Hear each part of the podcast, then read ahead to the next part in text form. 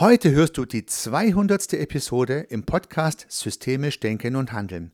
Und ich möchte mich bei dir bedanken, bei dir und bei all den anderen Menschen, die diesen Podcast hören. Denn ihr schenkt mir die Motivation, diesen Podcast seit 200 Wochen regelmäßig aufzunehmen, jede Woche eine neue Idee zu präsentieren. Denn immer dienstags, nachdem der Podcast montags erschienen ist, schaue ich mir tatsächlich die Statistik an, schaue mir an, wie viele Menschen sich den Podcast anhören und ich finde, es sind verdammt viele und ich bedanke mich bei jedem einzelnen von euch, dass ihr zuhört. Wie viele Menschen diesen Podcast angehört haben und wie viele üblicherweise die Episoden anhören, das möchte ich in dieser Episode mit dir teilen. Ein paar Gedanken zur Statistik. Zusätzlich möchte ich den Workflow mit dir teilen, der zum Entstehen einer Episode führt oder den ich üblicherweise zum Entstehen einer Episode verwende. Und ich habe die ein oder andere Idee, die ich dir heute mal mitteilen möchte. Vielleicht hast du ja eine Meinung dazu, vielleicht kannst du mir eine Rückmeldung dazu geben. Heute also eine persönliche Episode, mal gar nicht systemisch denken und handeln, mal was von mir über mich. Hallo und herzlich willkommen zum Podcast Systemisch Denken und Handeln. Hallo und herzlich willkommen zu dieser persönlichen Episode. Mein Name ist Heiko Rössel.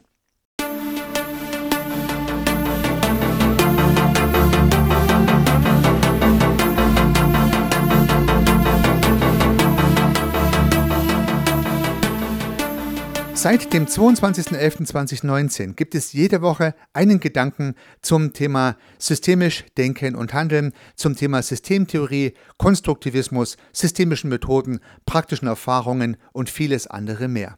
200 Episoden sind schon eine lange Zeit, sind viel Inhalt.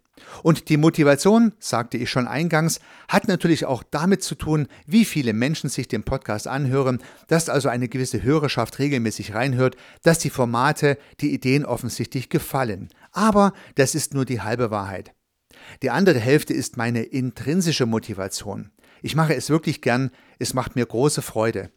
Denn in meiner eigenen systemischen Historie habe ich feststellen dürfen, wie wirksam systemisch-konstruktivistische Gedanken sind. Bereits vor meiner systemischen Ausbildung zum systemischen Organisationsentwickler habe ich die Wirksamkeit beobachten dürfen und auch selbst erfahren. In der Ausbildung wurde das Ganze vertieft und verdeutlicht. Was mir immer ein bisschen gefehlt hat, war der systemische Unterbau, das Fundament, die Theorie, die Welt von Luhmann, von Förster, von Glasersfeld, von Watzlawick und so weiter.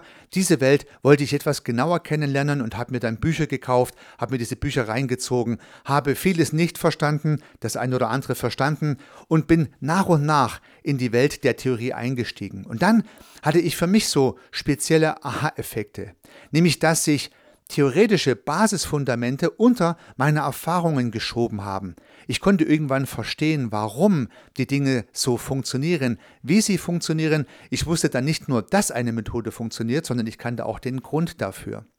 Interessanterweise habe ich letztens einen Workshop geleitet, wo es genau um das Thema Systemtheorie ging und diesen Aha-Effekt, den ich bei mir selbst gespürt habe, habe ich dann auch bei vielen anderen gesehen, gespürt und das entsprechende Feedback erhalten. Auch ihnen ging es so, dass sie mit dem Verständnis der Theorie ihre praktischen Erfahrungen besser nachvollziehen und besser mit einem Fundament versehen konnten. Und das hat mich angetrieben, mich immer tiefer in die Theorie hineinzugraben und die ein oder anderen Gedanken herauszuholen. Natürlich wollte ich bei der Gelegenheit nie das Praktische verlieren, denn am Ende des Tages bin ich, glaube ich, schon ein Praktiker. Ich möchte die Dinge anwenden, ich möchte sie funktionieren sehen. Das reine Philosophieren über die Philosophie des Systemischen wäre mir vielleicht etwas zu wenig. Und so hoffe ich, dass ich in 200 Episoden sowohl praktische als auch theoretische Impulse setzen und diese beiden am besten miteinander verknüpfen konnte. Das würde mich freuen, das treibt mich an, das ist meine intrinsische Motivation. Zum einen. Zum anderen glaube ich, dass ich als ganz persönliche Erfahrung die Welt mit anderen Augen sehe, seitdem ich sie systemisch konstruktivistisch sehe. Besser, leichter, für mich sinnvoller. Und dadurch kann ich auf andere Menschen, auf andere Situationen, auf andere Teams besser zugehen. Ich kann Meinungen stehen lassen. Ich kann anschlussfähiger kommunizieren. Ich habe meine Werkzeugkiste für meine Arbeit erheblich erweitern können, sowohl im privaten als auch im halbprivaten als auch im Business-Kontext. Das heißt, ich habe die Wirksamkeit systemischer Methoden gespürt, selbst gespürt und auch in meinem Umfeld beobachten können. Und ich glaube, dass systemisch-konstruktivistische Gedanken die Welt etwas besser machen. Klingt sehr pathetisch zugegebenermaßen, aber auch kleine Impulse können ja genügen, die Welt etwas besser zu machen. Vielleicht haben meine Gedanken bei dir was ausgelöst. Du hast bei dir was reflektiert, darüber nachgedacht, vielleicht deine Art zu kommunizieren und zu denken angepasst. Das wiederum hat dein Umfeld gespürt und hat sich die Frage gestellt, warum ist das so? Und es hat sich vielleicht systemisches Gedankengut weiter verbreitet und ich glaube, wenn viele Menschen systemisch denken, dann haben wir tatsächlich eine bessere Welt mit weniger Streit, mit weniger Konflikten, mit mehr Verständnis füreinander. Das ist die intrinsische Motivation, die mich antreibt, neben den Kennzahlen, die ich mir natürlich auch gern anschaue. Wie gesagt, immer am Dienstag, nachdem die Episode veröffentlicht wurde, werfe ich einen Blick auf diese Kennzahlen und heute möchte ich das mit dir gemeinsam tun. Am Ende der Episode möchte ich ein paar Kennzahlen mit dir teilen. Du bist vielleicht auch gespannt, wie viele Menschen den Podcast anhören und ganz ehrlich, ich bin immer erstaunt tatsächlich, was für eine Menge Menschen das ist. Bevor ich aber zur Statistik komme, möchte ich auch meinen typischen Workflow mit dir teilen. Heute also mal ganz persönlich zeigen, wie so eine Episode entsteht. Ja, und wie beginnt eigentlich so eine Episode? Ja, mit einer Idee. Und wo kommt die Idee her? Aus meinem Leben. Aus dem Leben gegriffen, könnte man sagen. Ich habe mir angewöhnt, mit offenen Augen durchs Leben zu gehen aufmerksam zu sein, achtsam zu sein. Und ganz ehrlich, wenn du achtsam durchs Leben gehst, dann findest du überall Dinge, die sich systemisch konstruktivistisch beleuchten lassen. An jeder Stelle, in jedem Gespräch, in jeder Situation, in jedem Kontext kann man was finden. Einige Dinge springen mir ins Auge und die hole ich raus und notiere sie mir in einer kleinen App auf meinem Handy. Das heißt eine kleine Sprachmemo-App, da quatsche ich mir die Idee drauf, dass ich sie nicht vergesse. Das ist die eine Inspirationsquelle. Eine andere Inspirationsquelle sind Rückmeldungen von Hörerinnen und Hörern dieses Podcasts. Dafür bedanke ich mich recht herzlich und fordere dich auf, Gleiches zu tun. Wenn du eine Idee hast, einen Wunsch hast, ein Feedback hast, lass es mich wissen. Ich möchte auch gern deine Ideen in meinen Podcast einbauen, wenn es irgendwie möglich ist. Und wenn du einen Themenwunsch hast, lass es mich gern wissen. Denn am Ende des Tages sollen ja die Themen für dich sein, für euch sein, für euch alles sein und nicht nur für mich. Deshalb höre ich gern drauf, was ihr hören möchtet und jeden Wunsch, den ich seither gehört habe, habe ich tatsächlich irgendwo in den 200 Episoden verbaut. Eine weitere Inspiration sind sekundäre Quellen, würde ich sagen. Bücher, Podcasts, Videos, Filme, die ich mir anschaue, wo es um systemisch Denken, um systemisch Handeln, um Konstruktivismus geht. Das heißt, Quellen, die ich mir lese, die ich selbst für meine eigene Weiterbildung nutze, inspirieren mich, Episoden zu machen. Und du hast es ja sicherlich schon gespürt, es gibt auch sehr literaturnahe Episoden, in denen ich dann auch entsprechend zitiere und zum Teil vorlese, was in der Literatur an der entsprechenden Stelle und zum entsprechenden Thema geäußert wurde.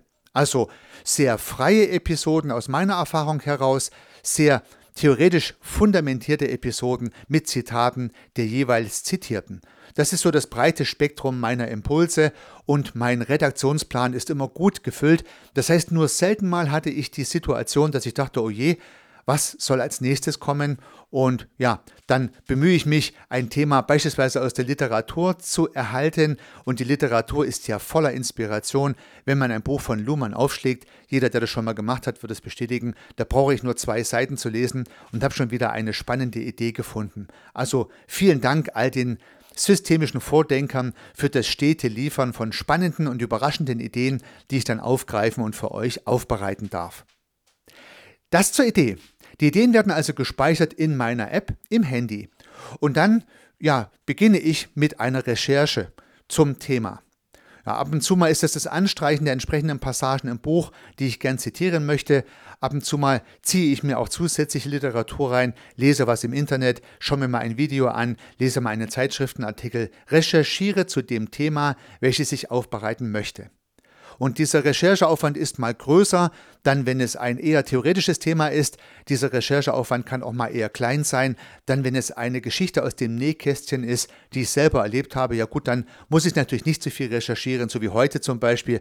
Heute kann ich aus dem Nähkästchen plaudern. Da muss ich mir natürlich nicht so viel Gedanken machen und auch keine Bücher zitieren, denn ja, mein Leben ist ja nicht aufgeschrieben.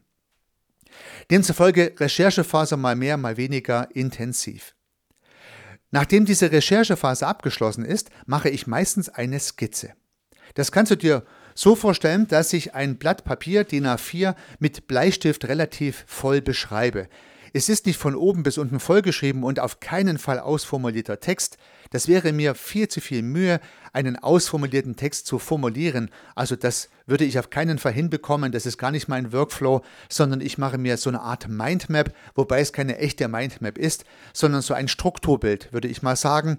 Auf diesem Blatt Papier in Bleistift könntest du ein Strukturbild sehen, also nicht nur Text, und so Textpassagen, mal ein Wort, mal eine Überschrift, sondern auch viele Pfeile und Bezüge und Formen, die das Ganze irgendwie zusammenhalten. Und wenn das Ganze dann irgendwie fertig ist und für mich rund ist, dann mache ich mit verschiedenen Zahlen- und Buchstabenkombinationen eine gewisse Reihenfolge dazu, dass ich dann noch weiß, in welcher Chronologie, in welchem Ablauf ich dann später diese Geschichte erzähle. Ja, also diese Skizze liegt auch jetzt gerade vor mir. Eigentlich habe ich für jede Episode so eine Skizze, denn tatsächlich möchte ich dir nicht die Zeit stehlen und zu viel labern, ohne auf den Punkt zu kommen.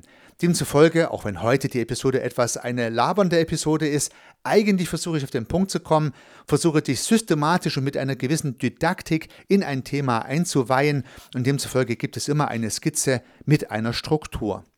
Diese Struktur dient mir dann zum freisprechenden Heruntersagen des Podcasts. Und den Podcast nehme ich dann logischerweise auf. Und zwar immer in einer einheitlichen App. Ja, jetzt wird es ein kleines bisschen technisch. Ich möchte es nicht lange ausdehnen. Es soll kein Podcast-Podcast werden und auch kein Technik-Podcast. Aber ich möchte, dass du ein bisschen ein Gefühl bekommst, wie die Episoden entstehen, die du dir immer wieder mal anhörst. Also, ich nehme den Podcast auf. Früher habe ich es ausschließlich am Handy gemacht. Auf meinem Handy habe ich ein kleines Einsteckmikrofon draufgeschoben oder draufgesetzt und habe die App GarageBand geladen auf meinem Smartphone. Das ist eine Apple-App, die kostenlos zur Verfügung steht, eigentlich für die Aufnahme von Bands, heute und hier zur Aufnahme des Podcasts verwendet. Das heißt, mit der kostenlosen App GarageBand und meinem kleinen Aufsteckmikrofon auf dem Handy für ungefähr 70 Euro nehme ich jetzt gerade die Episode auf. Früher also ausschließlich mit dieser Methode, weil ich gerne rumlaufe beim Aufnehmen und wenn du mich jetzt sehen könntest, würdest du sehen, wie ich gerade in meinem Zimmer hin und her laufe mit dem Mikrofon an den Lippen und dem Handy in der Hand. Denn es ist ja wie eine Art Schnurlos-Mikrofon, was ich da verwende. Neuerdings habe ich aber auch einen anderen Workflow, ich nehme direkt am Rechner auf. Das mache ich insbesondere dann, wenn ich Literatur und Quellen zitiere, mal Passagen aus Wikipedia vorlese oder die ein oder andere Lasche im Browser aufhabe, aus der ich zitiere. Dann habe ich die GarageBand App am Desktop, in dem Fall am Mac geöffnet und mache dort das gleiche, was ich jetzt gerade mit dem Handy mache. Ich habe so ein Rode USB-Mikrofon angeschlossen und da spreche ich dann die Episode rein. In dem Fall muss ich natürlich sitzen bleiben, kann nicht rumlaufen. Ja, und mal ist es so schöner, mal ist es so schöner, je nachdem, wie es mir gerade so geht und wie ich Lust habe. Mal stehe ich und laufe ich, mal sitze ich und spreche direkt ins Mikrofon am Rechner hinein. In beiden Fällen entsteht in GarageBand das Sprachfile, welches du jetzt gerade anhörst. Eine WAV-Datei, die dann entsprechend weiterverarbeitet werden kann. Und natürlich gelingt es meistens nicht, eine Episode ohne jede Schadstelle von A bis Z aufzunehmen. Es gibt mal ein paar Versprecher drin, mal ein paar Lücken drin, die ich dann hinterher noch rausschneiden muss. Auch das mache ich dann immer gleich mit GarageBand. Dann füge ich auch noch die Musik hinzu, die du ja eingangs gehört hast und die am Ende wieder kommt. Das heißt, Eingangs- und Ausgangsmusik wird noch mit eingeschnitten, die Lautstärke wird ein bisschen ausgepegelt und dann ist das Ganze fertig. Vielleicht fragst du dich, ob ich da noch weitere Vorkehrungen getroffen habe, einen besonders guten Sound zu erzeugen. Nein, tatsächlich nicht. Die Rückmeldungen von Hörerinnen und Hörern haben mir immer mitgeteilt, dass der Podcast eine angemessen gute Soundqualität hat. Also ich spreche nicht direkt ins Handymikrofon, ich habe ein Aufsteckmikrofon drauf, ich spreche nicht direkt in den Mac hinein, ich habe dort ein Rode Mikrofon angeschlossen. Also ich tue etwas für die Qualität des Sound, aber ich habe jetzt kein Tonstudio aufgebaut, ich habe keine Eier Kartons an die Wand geklebt oder irgendwelche Schaumstoffe, um den Schall zu minimieren und hoffe trotzdem, dass die Soundqualität für dich angemessen gut ist. Angemessen ist okay, perfekt kriege ich kaum hin, weil ich ja neben dem Podcast aufnehmen auch noch das ein oder andere zu tun habe. Also ich hoffe, dass sich meine Annahme bestätigt, dass die Qualität okay ist. Sollte es nicht so sein, lass es mich auch gern wissen, denn ich möchte ungern Hörerinnen und Hörer verlieren, weil die Soundqualität zu schlecht ist und du vielleicht wegschaltest, weil du es nicht richtig verstehst. So, nun ist das Soundfile aufgenommen. Der nächste Schritt im Workflow ist das Probehören. Jede Episode wird Probe gehört. Und nun denkst du vielleicht, dass ich mir Kopfhörer aufsetze, mich auf meinen Bürostuhl setze, auf die Couch lege und dann die Episode nochmal anhöre. Und nein, so mache ich das nicht. Ich höre die Episoden ausschließlich beim Joggen. Probe. Du siehst schon, ich bin ein ganz Jahresjogger, auch im Winter, auch im Herbst, auch wenn es regnet, immer. Und demzufolge äh, passt das gut in den Workflow hinein. Immer wenn ich ein oder ein paar Episoden aufgenommen habe, überspiele ich sie auf mein Handy, setze mir die Kopfhörer auf, gehe joggen und höre mir meine eigenen Episoden nochmal an. Ja, ich denke, diese kleine Qualitätssicherung ist notwendig, da, wie gesagt, ich dir nicht die Zeit stehlen möchte und gute und spannende und auch gut logisch aufgebaute Episoden veröffentlichen möchte. Und so höre ich mir die Episoden zur Probe an und ja, ungefähr jede fünfte, jede zehnte Episode denke ich, nee, ja, das ist nicht ganz so gut, die muss ich nochmal machen. Dann schneide ich nicht nur im Nachgang die ein oder andere Störstelle raus, die ich markiert habe, nein, da muss ich den ganzen Podcast nochmal aufnehmen. Ja, zwischen jeder fünften und jeder zehnten Episode, also zwischen 10 und 20 Prozent der Podcasts, nehme ich dann nochmal auf. Unter anderem, witzigerweise, sogar diese Episode 200. Ja, ich habe sie schon mal aufgenommen, war an sich nicht schlecht, aber hat mir nicht so richtig gefallen und deswegen habe ich mich heute entschieden, sie nochmal aufzunehmen. Das, was du gerade hörst, ist also schon das zweite Release dieser 200. Episoden, Episode. Ja, also das heißt, ich höre mir die Dinge an und wenn es mir nicht gefällt, dann nehme ich sie nochmal auf. Und häufig springe ich dazu zurück in die Recherche. Denn meistens ist es so, dass ich mit der Didaktik, mit der Struktur der Episode nicht einverstanden bin. Ich finde, dass das, was ich dir erklären möchte, nicht gut genug auf den Punkt kommt, vielleicht ein Beispiel zu langatmig ist, vielleicht eins fehlt, vielleicht ein strukturgebendes, haltendes Element noch fehlt, vielleicht ein Bild, welches sich in deinem Kopf erzeugen möchte, nicht deutlich genug ist oder einfach zu viele Versprecher drin sind, die dann Schwierigkeiten bereiten, dann nehme ich es nochmal auf und springe meistens nochmal in die Recherche hinein füge also noch ein paar Gedanken hinzu, mache fast immer eine neue Skizze, fange also im Prinzip nochmal von vorn an, wenn du so möchtest, nehme das Ganze dann wieder neu auf, höre es wieder Probe und tatsächlich im zweiten Durchlauf ist dann in 99% der Fälle oder sagen wir mal in 98% der Fälle gibt es dann die finale Episode und vielleicht ja von 100 mögen es dann 2, 3, 4 sein, die nochmal aufgenommen werden müssen im dritten Release. Ich kann mir vorstellen, es ist auch das ein oder andere Mal passiert, dass ich was gar nicht mehr aufgenommen habe, dass ich das Thema dann einfach für den Podcast ungeeignet empfand und es dann sein gelassen habe. Das könnte auch passiert sein. Aber kann ich mich gar nicht dran erinnern. So, nun weißt du mal ein bisschen, wie dieser Workflow abläuft, wie die Episoden entstehen, die jetzt in 200 Episoden zu dir hinübergeschwappt sind. Du hast vielleicht nicht alle angehört, aber ich hoffe doch, dass es nicht die erste ist, die du anhörst, dass du schon die ein oder andere angehört hast. Und natürlich würde ich mich noch mehr freuen, wenn du auch zukünftige Episoden anhörst. Keine Frage. Ich habe übrigens noch einiges vor mit dem Podcast. Das heißt also, die 200. Episode wird natürlich nicht die letzte sein, sondern es wird weitergehen. Ganz im Gegenteil.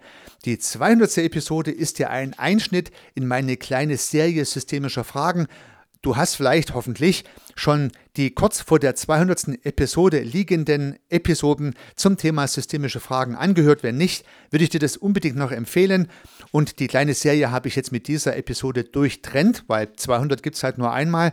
Und die 201. nächste Woche wird sich wieder mit systemischen Fragen weiterhin beschäftigen, weil ich finde, systemische Fragen sind sowohl ein mächtiges Tool, aber auch ein schönes Konstrukt, sich der Wirkweise der Systeme bewusst zu werden. Also ein Einschnitt, der hier stattgefunden hat. Und ich kann dir jetzt schon verraten, nächste Woche geht es spannend weiter mit systemischen Fragen und weitere Themen sind schon in der Pipe teilweise schon aufgenommen. Also ich möchte weitermachen in dem gleichen Format wie bisher auch. Aber ich habe in meinem Netzwerk tolle systemische Ansprechpartnerinnen und Ansprechpartner, tolle Kennerinnen und Kenner der Materie, die immer wieder mal gefragt haben, ob man nicht mal einen Podcast aufnehmen könnte als Interview. Ich habe das immer abgelehnt, weil dieser Podcast ist jetzt 200 Episoden lang nur durch mich aufgenommen worden und irgendwie wollte ich dieses Format auch erhalten. Es hat ja auch einen gewissen Charme und es ist in gewisser Weise einfach, auch alleine eine Episode aufzunehmen. Man ist halt von niemand abhängig. Das ist die eine Perspektive. Die andere Perspektive ist, dass es schon cool sein könnte, auch mal andere Gedanken in den Podcast einzuspeisen. Vielleicht wird es ja langweilig, wenn du immer nur mich hörst. Vielleicht gibt es ja abweichende Gedanken und Perspektiven und die lieben wir Systemikerinnen und Systemiker ja. Wir wollen ja andere Perspektiven haben. Also es könnte sein, dass ich eine Interview Passage in den Podcast einbaue, vielleicht an einem zusätzlichen Tag, sowas wie Donnerstag, da gibt es dann immer wieder mal ein Interview oder ich baue es direkt in den Podcast-Feed ein, ich weiß es noch nicht. Aber das Thema Interview beschäftigt mich schon seit geraumer Zeit. Ich weiß noch nicht ganz genau, wie ich damit umgehen soll. Wenn du eine Meinung dazu hast, lass es mich gern wissen. Das würde mich freuen. Ich mache in die Shownotes mal meine E-Mail-Adresse rein, auf der du mich erreichen kannst. Dann schreib mir gerne eine Mail was du davon hältst, wenn Interviews vorkämen und welche Partner du dir vielleicht auch wünschen würdest oder welche Themen du dir wünschen würdest, sowohl fürs Interview als auch für meine Episoden. Schreib's mir gern. Der andere Gedanke ist so ein Zusammentreffen mit dir mit dir und den anderen, die diesen Podcast anhören. Ich denke immer, dass es doch eigentlich schade ist, gerade wenn man sich mit Kommunikation beschäftigt, mit Systemen beschäftigt, dass der Podcast eine unidirektionale Angelegenheit ist. Also ich sende was aus und du musst es hören und eigentlich kannst du dich nur entscheiden abzuschalten, ansonsten musst du es weiterhören, so wie ich es möchte. Es wäre doch toll, wenn ich immer wieder mal eine Frage stellen könnte. Mensch, wie findest du das? Hast du eine andere Perspektive darauf? Möchtest du es ergänzen? Hast du andere Ideen dazu? Hast du sowas auch schon mal erlebt? Was hast du daraus gemacht? Und so weiter und so fort. Und vielleicht möchte ich einmal im Monat oder so ein Zoom-Call oder eine Videokonferenz anbieten, in die interessierte Hörerinnen und Hörer reinkommen können. Vielleicht kann ich noch mal ein Thema aufgreifen des letzten Monats und das noch ein bisschen am Flipchart erläutern. Vielleicht kann ich eine spannende Diskussion mit euch führen über Themen, die ich aufgegriffen habe. Mich interessieren deine Perspektiven und vielleicht interessieren deine Perspektiven auch andere Hörerinnen und Hörer und vielleicht ergibt sich so ein Austauschformat. Das treibt mich die ganze Zeit schon um und irgendwie scheint mir das der nächste Schritt zu sein, dass ich dich und all die anderen mal einlade, in ein Zoom-Meeting reinzukommen, in so eine Art Hörertreffen, welches dann regelmäßig stattfindet und wir uns zum Podcast austauschen. Vielleicht kann dieses Format ja sogar mal offline stattfinden, also ein kleiner Kongress oder eine Roadshow in einigen Städten, ja vielleicht in Wien und in Zürich und in München, in Frankfurt, in Berlin und in Hamburg, wo auch immer, dass man eine Roadshow organisiert und systemisch Interessierte sich live treffen, toll austauschen können und über den Podcast die Inhalte und allgemein zum Thema Systemtheorie und Konstruktivismus spannende Dialoge führen. Man wird ja träumen dürfen. Vielleicht kann es sowas mal geben. Ich weiß nicht. Hängt davon ab, wie sich alles so weiterentwickelt. Und wir Systemiker wissen ja, wir können es ja eh nicht beeinflussen, sondern wir geben Impulse. Die Impulse funktionieren, werden aufgegriffen von dem angesprochenen System oder auch nicht. Ich werde vielleicht mal das ein oder andere ausprobieren, dann werde ich mir eure Reaktion darauf angucken und werde schauen, ob die Intervention geklappt hat. Wenn du, wie gesagt, Rückmeldungen, Meinungen und Ideen dazu hast, lass es mich gern wissen. Ich würde mich freuen. Wie gesagt, die E-Mail-Adresse findest du in den Shownotes dieser Episode. Das zum Ausblick. Abschließend zu dieser Episode, wie versprochen, einen Blick in die Statistik. Und ganz ehrlich, es gibt brutal viele Statistiken für einen Podcast. So für dich als vielleicht nicht Podcaster gibt es eine App, in der ich dann meine Datei hochlade und entsprechend mit Attributen versehe, das Coverbild hochlade und alles sowas. Das Ganze passiert bei mir in der App podcaster.de. Das ist mein Hoster, mein Podcast-Hoster seit 200 Episoden und ich finde das Format ganz gut, funktioniert prima, alles, also alles fein. Das ist die App, in der ich die Episoden hochlade. Und von dort aus werden die Episoden verteilt an all die anderen Podcast-Formate, die du kennst, sei Spotify, Apple Podcast, aber auch andere Formate, Google Podcast, Amazon Podcast und wo es überall Podcasts gibt, da gehen die von Podcaster aus hin. Dazu muss ich in podcaster.de das ein oder andere attributieren, für Spotify speziell, für Apple Podcast speziell, für die anderen auch generische Informationen, so eine Art Header-Informationen, der Titel, der Text zum Titel, die Shownotes, der Urheber, das Titelbild und alles sowas. Das mache ich dann jede Woche, spätestens bis Sonntagabend, sodass am Montag pünktlich um 7 Uhr die Episode verteilt werden kann. Das übrigens gelingt mir fast immer, aber vor zwei, drei Wochen habe ich es tatsächlich vergessen und oh Schreck, am Montag früh um 7 Uhr wo eigentlich die Episode veröffentlicht werden sollte, war keine da und dann kann sie auch nicht veröffentlicht werden. Ich habe es vergessen. Da kam die Episode ausnahmsweise Dienstag, aber häufig passiert ist es mir nicht. Meistens liegen zwei, drei Episoden auf Reserve und das Ganze funktioniert natürlich automatisch zeitgesteuert. Nun kann ich mir die Statistik von podcaster.de anschauen. Das ist sozusagen die Overall-Statistik über alle Verteilstationen hinweg. Das schaue ich mir auch an. Das ist für mich interessant. Ich könnte mir auch die Statistik von Spotify anschauen, die Statistik anschauen von Apple Podcast und all den anderen Plattformen. Die haben alle separate Portale für Podcaster. Aber das ist viel zu viel. Da kommt man dann nicht mehr klar mit zu vielen Kennzahlen. Nur mal als Beispiel. Bei Apple Podcast und bei Spotify kann ich mir auch anschauen, wie lange eine Episode angehört hat, wann zum Beispiel die ein oder anderen Hörerinnen und Hörer die Episode verlassen haben. Das heißt, am Anfang hast du 100 Prozent und dann fällt sozusagen die Hörerschaft ab, bis am Ende dann vielleicht noch ungefähr, keine Ahnung, 60, 70 Prozent übrig sind und die anderen haben den Podcast verlassen, weil sie es zu langweilig fanden, weil sie es schon kannten, weil sie keinen Bock hatten, weil sie äh, bei ihrem Termin angekommen sind oder ein Anruf reinkam, weiß der Teufel warum. Und diese Abbrüche kann man in diesen Apps auch sehen. Und theoretisch kann man jetzt im Podcast die Stelle finden, wo viele Hörerinnen und Hörer abbrachen, um dann zu überlegen, was hätte ich dort anders machen können, dass sie geblieben wären. Ja, was zu langstielig, was ein Beispiel zu viel und alles sowas. Wenn ich das aber machen würde, und deswegen mache ich es nicht, wenn ich das machen würde, glaube ich, würde der Podcast seine Leichtigkeit verlieren. Dann hätte ich zu viele Dinge im Kopf zu halten, die ich beachten muss, wenn ich eine Episode aufnehme. Und damit könnte ich nicht mehr leicht und fluffig eine Episode einfach so runterquatschen. Und deswegen möchte ich mich mit diesen Daten gar nicht belasten. Natürlich brechen Leute ab. Natürlich ist dem einen das eine Beispiel zu viel und der anderen das eine Beispiel zu wenig oder nicht trefflich genug. Natürlich stimmen die einen mal zu und die anderen lehnen das ab. Und demzufolge gibt es immer auch Abbrüche. Aber wenn ich mir das alles reinziehen würde, würde das Aufnehmen des Podcasts immer schwerer, immer schwieriger und deshalb mache ich das tatsächlich bewusst nicht. Aber in podcaster.de, da schaue ich mir die Statistik an, die seit dem 22.11.2019 dort aufgezeichnet wird.